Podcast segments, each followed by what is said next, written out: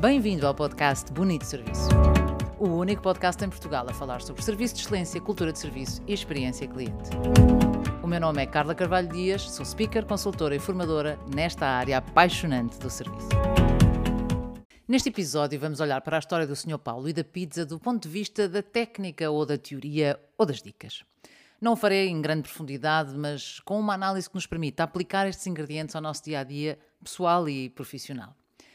O serviço pode ser visto como uma escada, desde um nível francamente básico até ao nível do inacreditável, ou do surpreendente, ou do deliciado, como quisermos chamar-lhe, que foi o caso da história que contei.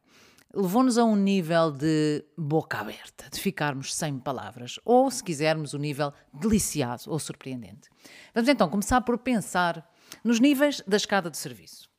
Se recebemos um serviço básico, numa lógica de o mínimo que eu espero, desenganem-se, não ficamos satisfeitos, ficamos insatisfeitos.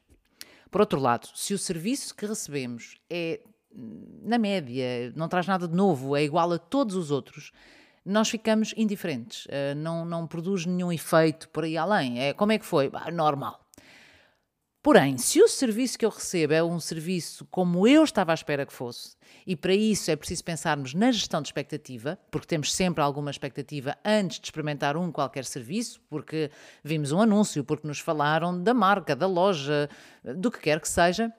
Então, essa expectativa deverá estar em linha com a minha experiência. Quando isso acontece, então eu fico satisfeito. Nós ficamos satisfeitos com o serviço recebido. Porém, é quando conseguimos estabelecer relação emocional, quando sentimos que do outro lado existe interesse genuíno por parte daquele que nos está a servir, que nós ficamos verdadeiramente deliciados.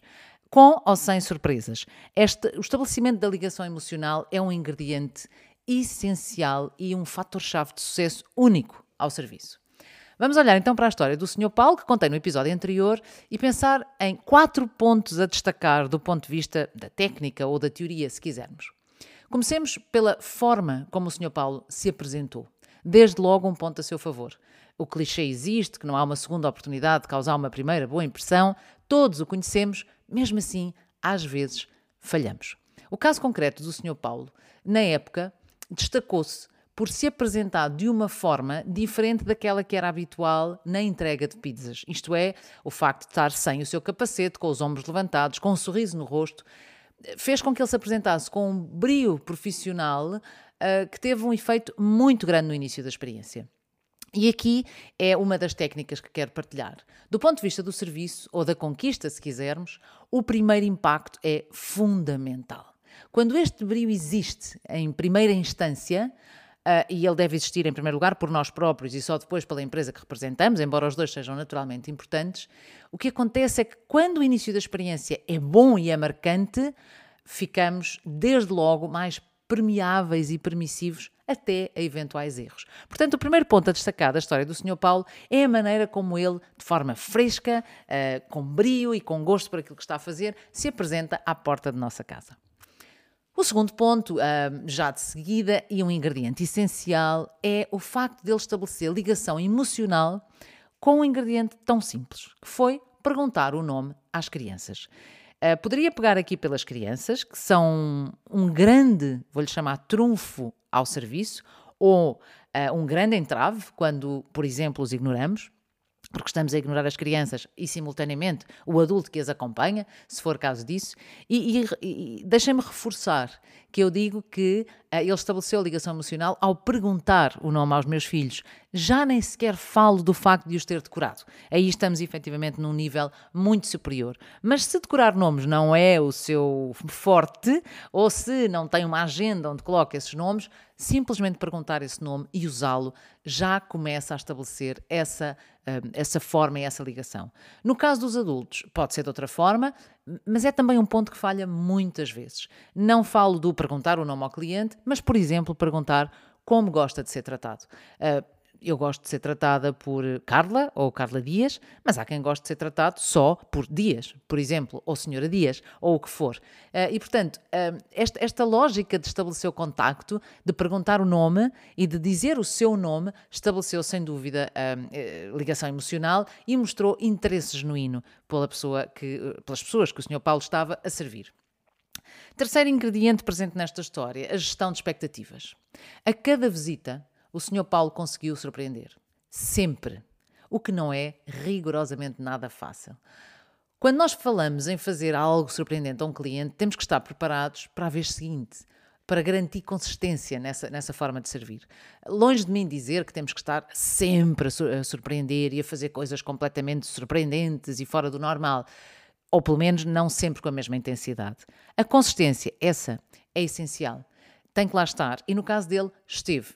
E esteve uma consistência crescente. Uh, reforço, a história acaba nos balões.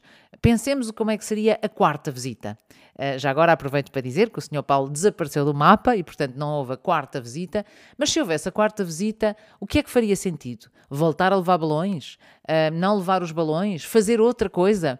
Eu diria que depois da ligação ter sido estabelecida, poderia levar balões ou não. Eventualmente, se não os levasse, estaria sujeita à pergunta dos meus filhos: então hoje não há balões. Uh, mas esta, esta gestão de expectativa passa, acima de tudo, por manter o brio, a postura e manter a tal ligação emocional, sabendo o nome deles, cumprimentando, no mínimo, estabelecendo algum diálogo. Quarto e último ingrediente desta história, a criatividade. Um, o Sr. Paulo, sem dúvida, que colocou a criatividade ao serviço por acaso foi um balão para cada um, mas poderia ter sido outra ação qualquer. Hoje começa a ver-se mais o takeaway com mensagens escritas. Pode ser um post-it deixado na caixa da pizza, pode ser um cumprimento bem disposto. A criatividade é um ingrediente extremamente útil e necessário ao serviço. E ele, sem dúvida nenhuma, que a conseguiu colocar uh, nesta experiência que eu relatei no outro episódio. O bom serviço. Uh, marca-nos e, e, hoje destaquei quatro dos ingredientes presentes numa boa história, neste caso na história que contei, a história do Sr. Paulo e da pizza. Um, top Service requer estes quatro ingredientes e não só, mas por hoje ficam estes que, se os aplicarmos, garanto-vos que têm frutos. Brilho profissional, estabelecer ligação emocional e interesse genuíno, gerir as expectativas e colocar a criatividade ao serviço. Em breve, mais histórias, dicas e técnicas para inspirar a sorrir e servir com um propósito. Espero que tenha gostado. Se gostou, pode comentar, fazer like, partilhar, trazer mais ouvintes a este que é o podcast Bonito Serviço com o propósito de inspirar as pessoas a sorrir e servir. Daqui a uma semana, mais uma história sobre serviço, porque servir bem faz bem à saúde.